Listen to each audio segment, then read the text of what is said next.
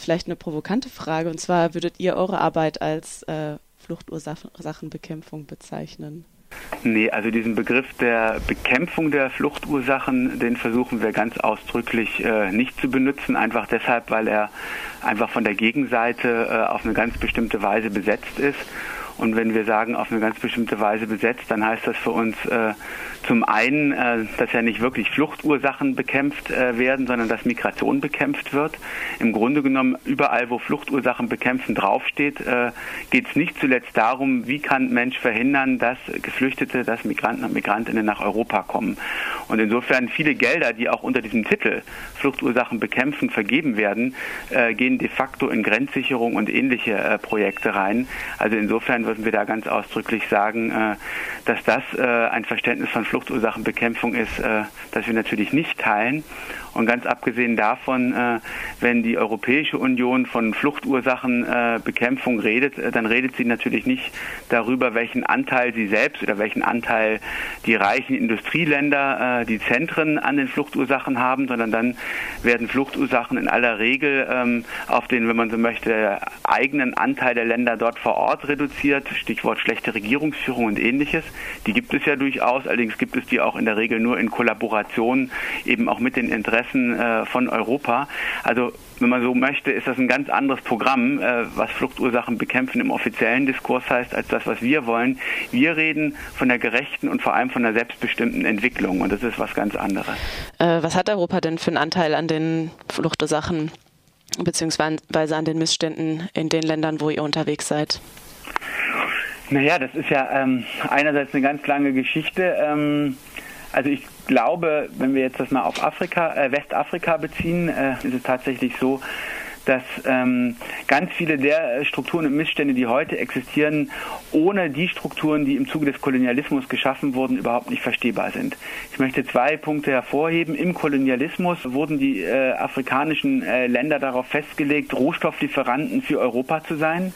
Und diese Struktur ist letztlich bis heute nicht überwunden worden. Es ist weiterhin eine ganz extreme Arbeitsteilung, dass äh, im Wesentlichen Afrika Rohstoffe liefert und den ganzen Rest importieren muss.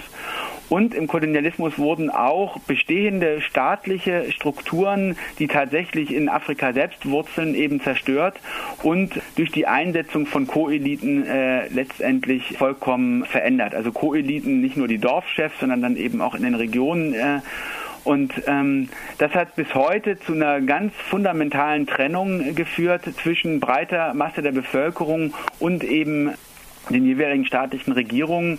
Viele dieser Koeliten werden dann eben auch äh, in Frankreich äh, oder in England äh, ausgebildet, gehen dorthin und studieren, kommen dann zurück äh, und übernehmen das Ruder und äh, haben im Grunde genommen äh, so einen auch kolonialen Blick auf die breite Masse der Bevölkerung. Kann man in so einem Land wie Mali unter anderem daran ablesen, dass äh, die Regierung Französisch spricht, dass das ganze öffentliche Leben äh, auf Französisch stattfindet, dass das die Amtssprache ist, obwohl gerade mal 20 Prozent der Bevölkerung überhaupt Französisch versteht. Mit anderen Worten, der Regierung ist es schlicht und ergreifend egal, dass 80 Prozent der Bevölkerung gar nicht versteht, was im Parlament verhandelt wird, was offiziell seitens der Regierung verkündet wird und sie sind im Grunde genommen darauf angewiesen, was dann in den Radios als Übersetzung ankommt. Ähm, aber das wird akzeptiert, es wird nicht groß als Missstand thematisiert. Und darin kann man letztlich zwei ganz große Erbschaften des Kolonialismus äh, sehen. Reduzierung der Wirtschaft auf die Produktion von Rohstoffen, mineralischen Rohstoffen, sprich Bergbau und agrarischen Rohstoffen und eben äh, Zerstörung von sozialer Struktur, von eigener Staatlichkeit, eigener Selbstverwaltung, eben weil solche Koediten aufgepropft wurden. Und beide Prozesse haben sich im Grunde genommen bis heute äh, durchgezogen.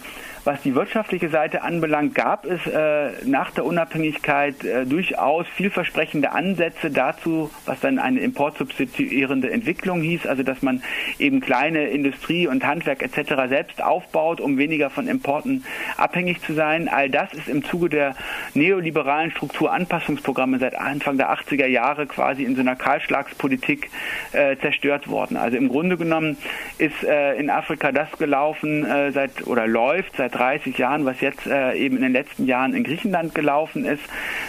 Unter diesen Stichworten wie erzwungene Marktöffnung, Privatisierung, Reduzierung des Staatshaushaltes, Verbot von Subventionen, all das, was aber äh, die westlichen Länder beispielsweise mit ihren Bauern und Bäuerinnen weiterhin tun.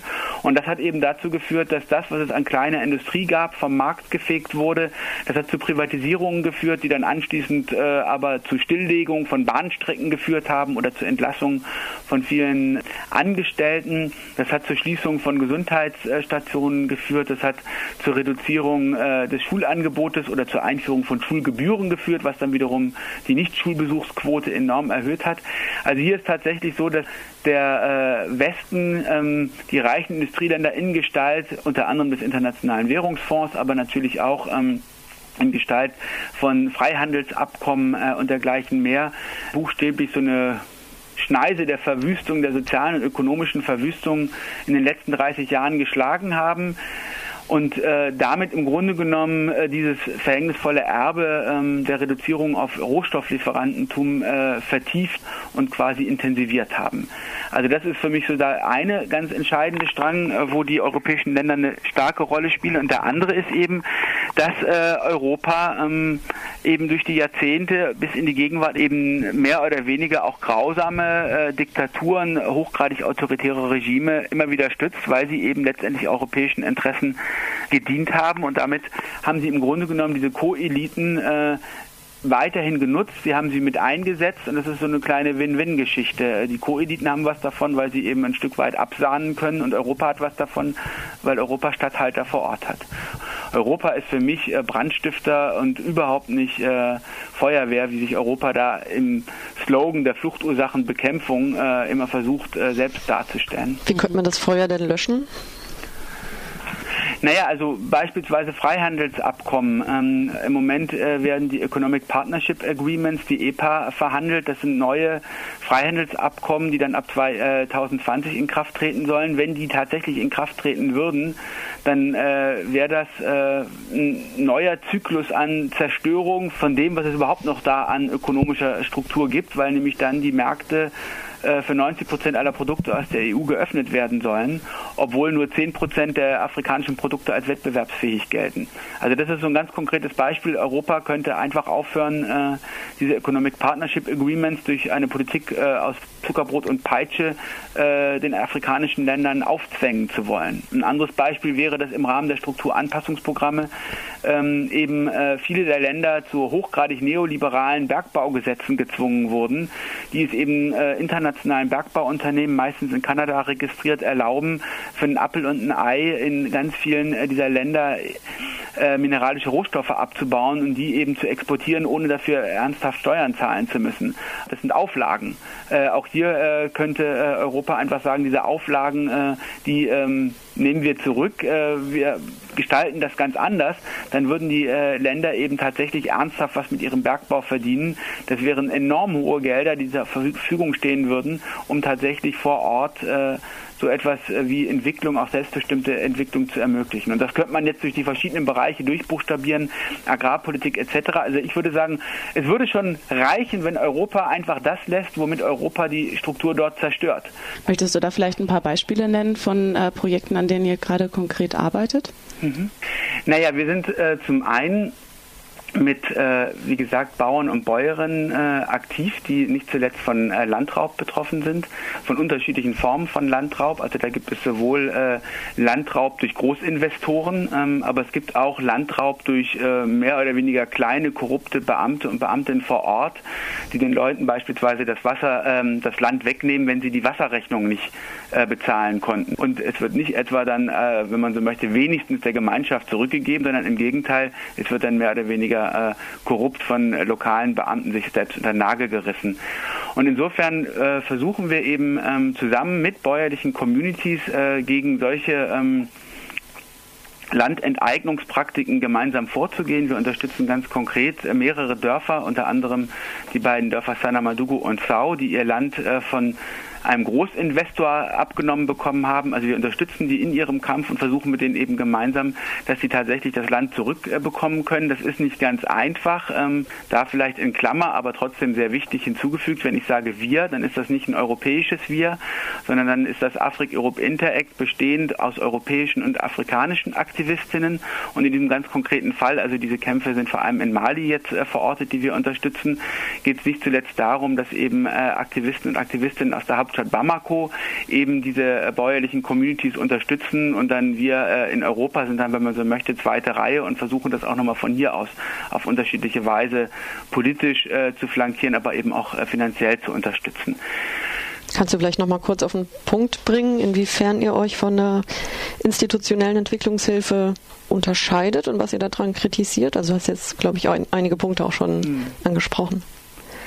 Mm, ja, also prinzipiell äh, finde ich es auf jeden Fall nicht richtig, quasi so ein allgemeines äh, Entwicklungshilfe-Bashing zu machen, weil ja Entwicklungshilfe oder Entwicklungszusammenarbeit ja schon sehr, sehr unterschiedliche Gesichter hat. Also ob jetzt beispielsweise Medico äh, international am Start ist äh, oder ähm, ob ähm, letztendlich die KfW im Auftrag des BMZ, ähm, also die Kreditanstalt für Wiederaufbau im äh, Auftrag des äh, Bundesministeriums für wirtschaftliche Zusammenarbeit und Entwicklung ein Programm jeweils durchführen. Das sind natürlich zwei ganz unterschiedliche Paar Schuh. Äh, Medico International arbeitet vor Ort mit Partnerinnenorganisationen, die eben auch letztendlich autonom ihre Arbeit machen können. Die anderen bringen Programme her, arbeiten zwar auch mit lokalen Kräften, aber sitzen wesentlich am Drücker. Also insofern glaube ich, müsste man da schon nochmal äh, auch deutlich äh, unterscheiden entscheiden, worüber sprechen wir eigentlich. Aber jetzt, äh, wo die Unterschiede liegen, ich glaube, ein ganz wesentlicher Unterschied ist, dass wir einfach ein ehrenamtlich arbeitendes Netzwerk sind. Äh, wer bei Afrik Europe Interact äh, mitmacht, auch dort äh, ist einfach erstmal aktivistisch unterwegs. Ähm, ich würde sagen, Entwicklungshilfe würde, selbst wenn sie dann eben gut gemacht ist, würde eben sagen, wir versuchen ein Stück weit die äh, ähm, soziale Infrastruktur in Sachen Gesundheitsversorgung in der Region XY zu verbessern durch ein, zwei, drei Projekte. Eine Krankenstation, äh, dann noch ein Auto und eine Pirogenambulanz. Und da würden wir sagen, ja, ähm, das ist gut und wichtig und im kleinen Maße versuchen wir Ähnliches zu tun. Aber obendrein versuchen wir auch die Leute im Grunde genommen zu äh, empowern. Und das tut natürlich Entwicklungszusammenarbeit nicht, überhaupt keine Entwicklungszusammenarbeit. Also wir versuchen sie zu empowern, dass sie einfach gegenüber dem Staat ähm, tatsächlich weitergehende Forderungen aufstellen und politisch aktiv werden, weil letztlich ja klar ist, dass jede Entwicklungszusammenarbeit an dem Punkt immer auch ein ganzes Stück weit punktuell bleibt.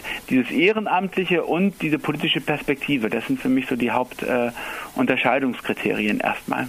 Aber auch hier gilt, Empowerment, das machen nicht wir aus Europa, sondern Empowerment, das machen dann die Aktivistinnen, äh, unter anderem aus der Hauptstadt Bamako oder auch aus der Region, die einfach politisch äh, für sich da, wenn man so möchte, schon äh, drei, vier Schritte äh, weiter sind, die was in den letzten Jahren und Jahrzehnten entwickelt haben und wir äh, europäischen MitstreiterInnen sind dabei und je nachdem haben wir halt mal die eine oder die andere Rolle.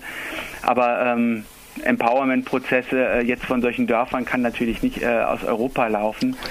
Ja, und äh, gibt es da Verbindungen von der ja zuerst von dir beschriebenen Entwicklungspolitik und der EU-Migrationspolitik?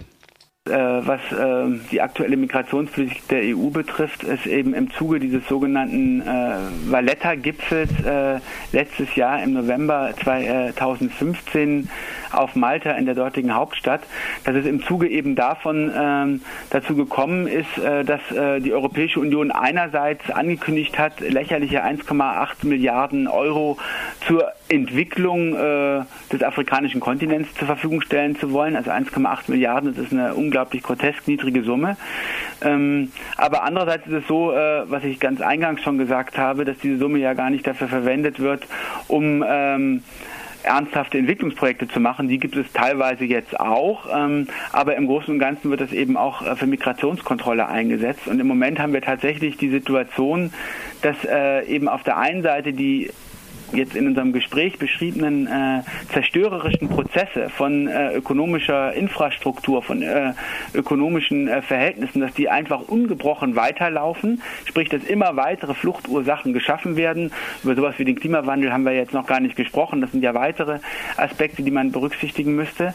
Also, dass diese Prozesse weiterlaufen, dass Europa aber gerade alles dafür tut und leider auch durchaus ähm, effektiv tut, dass zukünftig deutlich weniger Leute aus den afrikanischen Ländern aufbrechen können, indem sie eben die Regierung, die afrikanischen Regierungen extrem unter Druck setzen, äh, auch indem sie ähm, die äh, Entwicklungszusammenarbeit als Erpressungsmittel benutzen, extrem unter Druck setzen, dass die sich bereit erklären, äh, in der Migrationskontrolle zu kooperieren. Das heißt, äh, Migranten und Migrantinnen darin zu hindern, überhaupt Richtung Norden aufzubrechen, aber sich auch bereit erklären, eben Abgeschobene zurückzunehmen. Und das führt jetzt beispielsweise dazu, dass ähm, in äh, Mali oder im Niger, im Nachbarland Niger, dass dort immer mehr äh, Kontrollen eingeführt werden, obwohl es in äh, Westafrika eine ganz alte, traditionelle Bewegungsfreiheit gibt, die auch in x Verträgen festgelegt ist. Eine Bewegungsfreiheit, die deutlich älter ist als die Bewegungsfreiheit im Schengen-Raum, ähm, die vertraglich fixiert ist zwischen den Ländern, dass die Leute sich eigentlich frei bewegen dürfen. Und jetzt auf Druck von Europa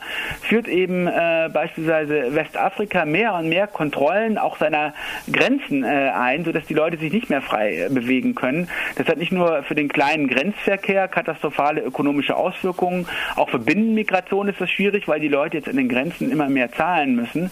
Also wenn die Leute beispielsweise von den Binnenländern an die Küstenländer, vom Niger oder Mali nach in die Elfenbeinküste gehen wollen, um dort Saisonarbeit zu machen, wenn sie jetzt einfach auf dem Weg und an den Grenzen so viel Geld zahlen müssen, lohnt sich das irgendwann nicht mehr. Aber das ist äh, nur der eine Aspekt. Auf diese Weise wird natürlich auch die Migration als Migration unterbunden. Jetzt sollen an den Grenzen zwischen zwischen Niger und Mali sollen große äh, biometrische Passlesegeräte installiert werden. Äh, also einfach Grenzen, über die eigentlich traditionell ganz problemlos im Sinne des Schengen-Raums äh, eben rübergefahren werden kann. Da sollen große Passgeräte installiert werden, die die Echtheit der Ausweise prüfen. Und wenn äh, junge Leute nicht erklären können, was sie im Niger wollen, dann werden sie auch jetzt schon zurückgeschickt. Ein Ding der Undenkbarkeit. Also da wird eine ganz alte jahrhundertealte äh, Kultur der zirkulären Migration, dass man eben außerhalb der Regenzeit ähm, wo man dann eben in den Dörfern ist, auch tatsächlich innerhalb von Westafrika unterwegs ist, wird da buchstäblich zerstört. Und es wird natürlich auch äh, verunmöglicht, dass Leute äh, nach, ähm, nach äh, Europa überhaupt kommen können. Das greift im Moment noch nicht so richtig stark, aber es werden derart viele Programme, der viel, derart viele Sicherungs- und Grenzsicherungsprojekte gerade an den Start geschoben, dass man leider davon ausgehen muss, äh, dass das irgendwann durchaus wirken wird, beziehungsweise dass die Leute dadurch wie im Mittelmeer auf immer gefährlichere Ausweichrouten gezwungen werden, immer äh, clandestinere Wege jetzt auch durch die Wüste zurücklegen müssen, dass natürlich die Migration nicht nur teurer, sondern auch gefährlicher wird, dass die Todesraten auch in der Wüste steigen werden. Also der gleiche Effekt, den man auch auf dem Mittelmeer hat. Also insofern äh, findet hier auch ähm, eine ganz katastrophale Kombination aus fortgesetzt wirkenden Fluchtursachen äh, einerseits und eben andererseits einer Migrationspolitik statt, die dann noch verhindern möchte, dass die Leute, die aufgrund dieser Fluchtursachen gehen müssen, äh, dass sie nicht gehen können.